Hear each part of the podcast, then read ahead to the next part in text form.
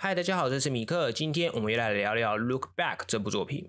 Look Back》网络上也有人翻译“蓦然回首”，是藤本树在少年 Jump Plus 上刊登的单回完结漫画。故事讲述在学校报纸连载四格漫画的小学四年级生藤野部，对于同样在报纸上连载画技却比他好多的金本嫉妒不已。毕业典礼当天，藤野因为送毕业证书去金本家，而和金本有了第一次的相遇。两个对画画都有爱的人开始合作挑战漫画投稿。高中快毕业时，金本决定去美术大学进修，藤野因此尝试一人连载漫画。然而就在事业进展顺利时，金本的美术大学却发生了事故。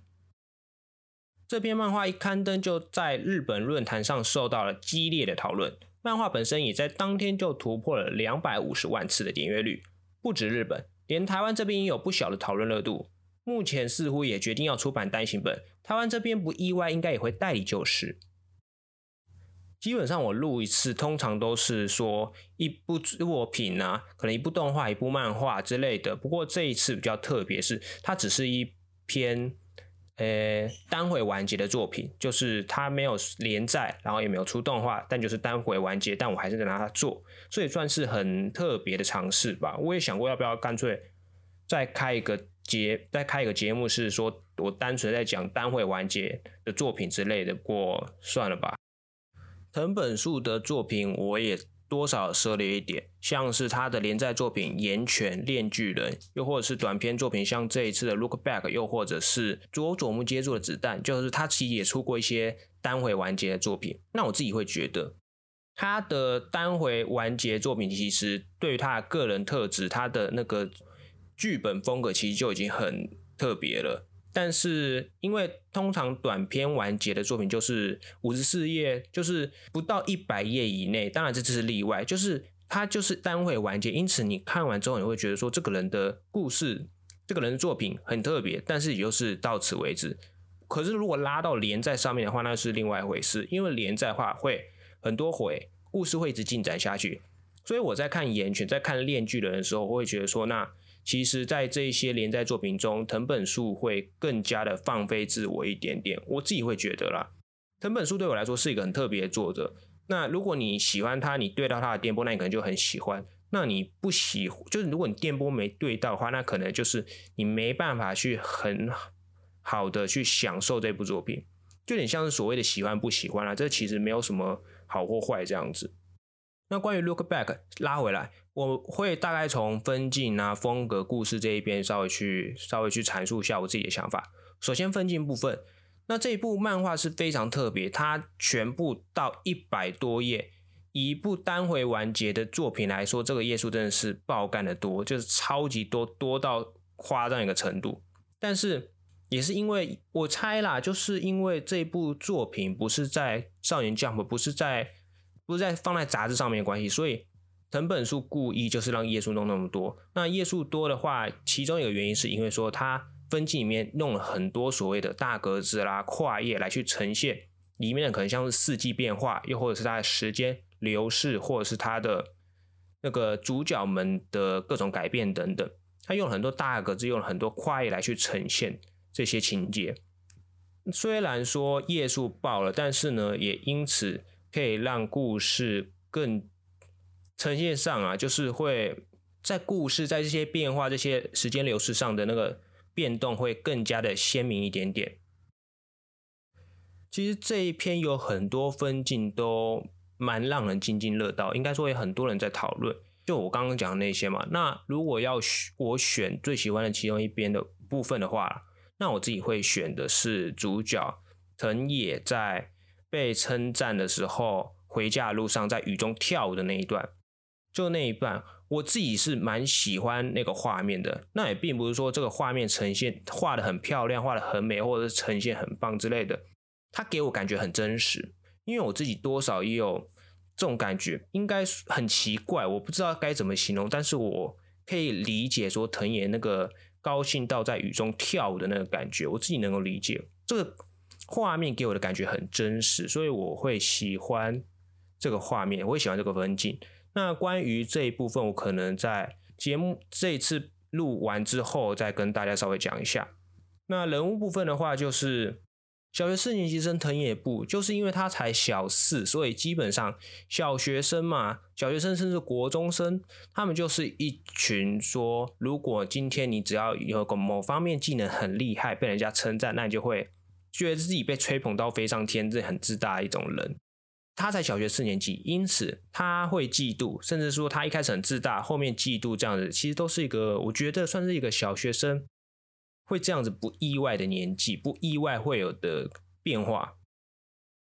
这应该拿到分镜上来讲啊，就是本作因为它的里面的角色都是从小学拉到国中、高中、大学甚至出社会，因为它的年龄层是跨到这么广，那也导致说，我觉得也导致说本作会页数会整个爆表的原因之一，因为它就是它向我们阐述了一个作者从最初到后来的一个人生人生的剧情呢，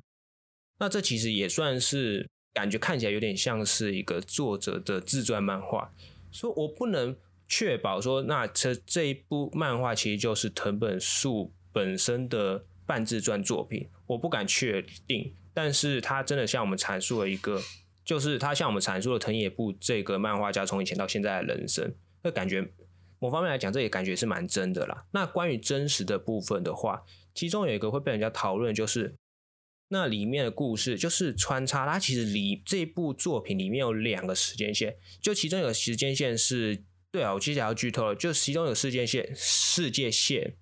就是金本出意外，那另外一个就是他被拯救，那其实就是两个时间线。那不过本作很厉害的是在于说，它让这两条世界线。会去影响彼此，那这是本作一个蛮有特色的地方。虽然我个人会偏好说它只有一条世界线，那我们先不去讨论说那到底影响到底怎么回事，但是我自己会觉得说逻辑嘛，就是所谓的时间线互相影响，世界线互相影响，我不知道怎么讲，随便了，反正就是所谓的这种互相影响，基本上真实上是不可能存在的。但所谓的漫画，其实有时候像这种逻辑并不是这么重要。我会觉得说，虽然这部漫画在这个逻辑上一定会有所谓的问题在，就是它的真实感会不足。但是所谓的漫画，我觉得就是即使在这种真实感上不足，在这种逻辑上会出问题，但只要你的感情是有的办法传递给读者，那其实这种事情无伤大雅。那这部分也是这部漫画做的很棒的地方。我们看完这部漫画后，我们不会讨论说那。这个世界线，这个时间点到底怎么回事？我们也不会探讨说，那现实世界这个逻辑上有没有可能？但至少说，我们透过了作者的笔，我们了解到了藤野部跟金本他们这两个人从以前到现在的人生历程，然后他们之后也会继续走下去。至少那个感情、那个感觉，我有传递给读者，我觉得这样就很棒了。那风格的话，风格的话。我自己我之前有说过了，我看了也是有看一些藤本树的作品，那我自己会觉得本作的风格其实就有点，我觉得对于藤本树这个作家来说，他自己有稍微收敛一点点，就是我自己会觉得这一篇故事这一部作品，它比较没有那么重的藤本树的作者特质在里面。我自己会觉得藤本树有很多作品是他有很重的个人特质，就是有时候他的逻辑。会比较奇怪，应该说会有很重的藤本树逻辑在里面，有时候甚至可能会让人家看不是很懂的情况下，那这一篇的话反倒不会，它就是一个像我们阐述了那藤野部这个小学生到成为职业作家的故事，就是他的故事基本上是人人都看得懂，那他的逻辑也不会很奇怪。应该说，它就是一部大家都看得懂，然后呢，也都可以理解的漫画。那这个是我觉得说，它等本书在这部作品比较特别一点地方，也不是说等本书以往的作品都很奇怪，没有，它也是有一些比较没有这么重的个人特质在里面作品也是有。但是这一篇是算是少见，说那他画完岩泉、画完炼巨人之后，又去画这一篇说。大家都看得懂，大家都能了解，然后呢，他的逻辑大家也都能接受的作品。我这样讲其实会有点奇怪，因为我自己看有时候感觉像是岩泉，像是那个佐佐木接下子弹吗？就那一篇，就他有些作品的逻辑其实那个逻辑啊，然后推论那些，就他其实我剧情啊那些，其实我看的也没有到很懂，这就是所谓的作者的个人特质在里面。那其实藤本树有些作品就是包含了这些所谓我我自己看不太懂的个人特质，但是这篇反倒不会，这篇就是大人到小孩都可以看得懂，你不用去理解说那这个主角这个角色思维到底是怎么样，为什么这个思维会这么奇怪？不会，那角色思维其实都很正常，都是我们一般人会有的那种想法那种感觉。那我觉得这是这部作品藤本树的特质稍微收敛一点，但是也是因为他。这样子收敛，所以才导致说大家都看得懂，大家都喜欢，那大家都能都会去推广这部作品，我觉得是一个主要原因了。那其实这部作品讲述的就是讲细节一点，就是在讲述一个漫画家的故事；但讲广一点，其实可以拉到说所有的创作者，基本上创作者们在创作的路上，很多时候都可能是孤独的。就是你必须要知道，就是不是每个创作者都有一个出都有一个非常可怕的技术，或者是顶天的那个能力在。人外有人，天外有天嘛。我们可能像是藤野一样，就是有那个能力，有那个天赋，但是我们也像藤野一样，并不是那个领域的领头羊。我们可能就是只是觉得自己很厉害，但是其实还有更厉害的人。那如果遇到这种状况，我们是否会像藤野一样，因为嫉妒而去磨练自己的画技，还是我们会像那他小六的时候一样，就是放弃了呢？看完这部作品的话，我们都会知道说，藤野其实虽然中间虽然他有努力也有放弃，但他至少还是有继续走下去。但不是每个创作者都会这样。我自己会觉得说，那其实所有的创作者，你都可以去看一下这部作品。放弃其实也不是问题。那其实，但是我觉得你可以在看完这部作品之后，再来决定说，那你是要放弃还是要继续走下去？我觉得走在创作路上的人，应该都会对这部作品多少有点感触，因为这部作品里面经历了所谓的失败，经历了所谓的成功，也经历了所谓的同好可以跟你一起继续走下去的朋友在里面。我觉得这是很多创作者在路上都会经历过的一个桥段、一个环节。我不知道该怎么收尾，就是我觉得如果你是创作者的话，其实你都可以来看看啦，因为这部广义来讲就是在讲创作者们的故事。基本上关于这部作品的感想，我讲到这边就差不多结束了。那如果你是想听我个人故事的话呢，也可以继续收听啦。那我的个人故事的话，其实就要讲说我关于说为什么会喜欢藤野在雨中跳舞的那一段，其实也不算说，也不是完全这个原因，但是我会想到我以前的一个故事。我高中的时候，漫研社他们每一次段考后都会出一本社刊，就是给社员们投稿。那我自己的话，其实以前那个时候我就蛮喜欢画漫画了。高中的时候，其实我就蛮喜欢画漫画了。所以我会把自己的漫画投稿到社刊上面，虽然现在回去看应该都是黑历史居多啦，但是我自己会觉得说，因为我的画技真的是很烂，就是我只是喜欢画漫画，但我画技真的是很不如人这样子。看到说那些画的很厉害的插画啦，或者是画的很精美的图啦，我自己会觉得说比不上人家。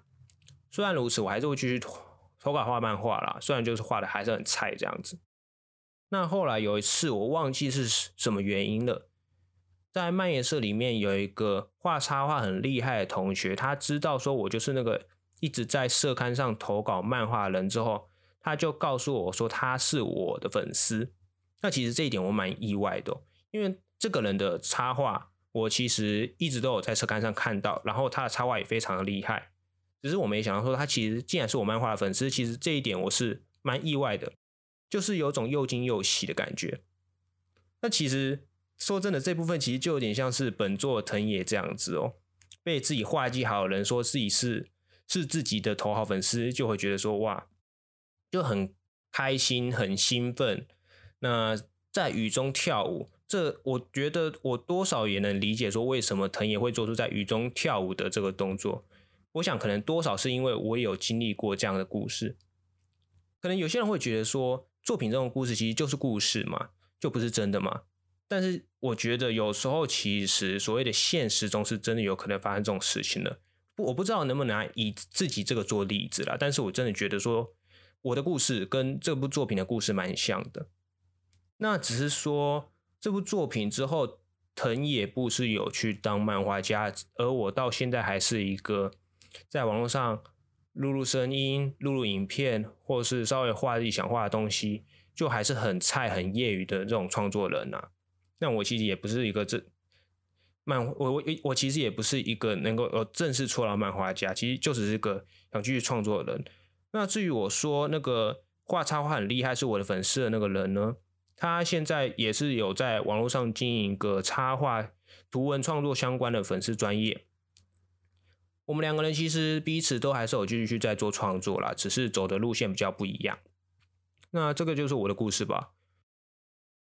嗯，我觉得今天差不多就录到这边就好了吧。总之，如果你是创作人的话，你还是可以去看看这一部《Look Back》。我觉得说不定你会因此得到一些启发或一些体悟。那如果你没有因此得到启发或体悟，你单纯去享受这部作品，享受藤本树带给我们的乐趣，那其实也是很 OK 的。那今天就这样啦，我们下次再见，拜拜。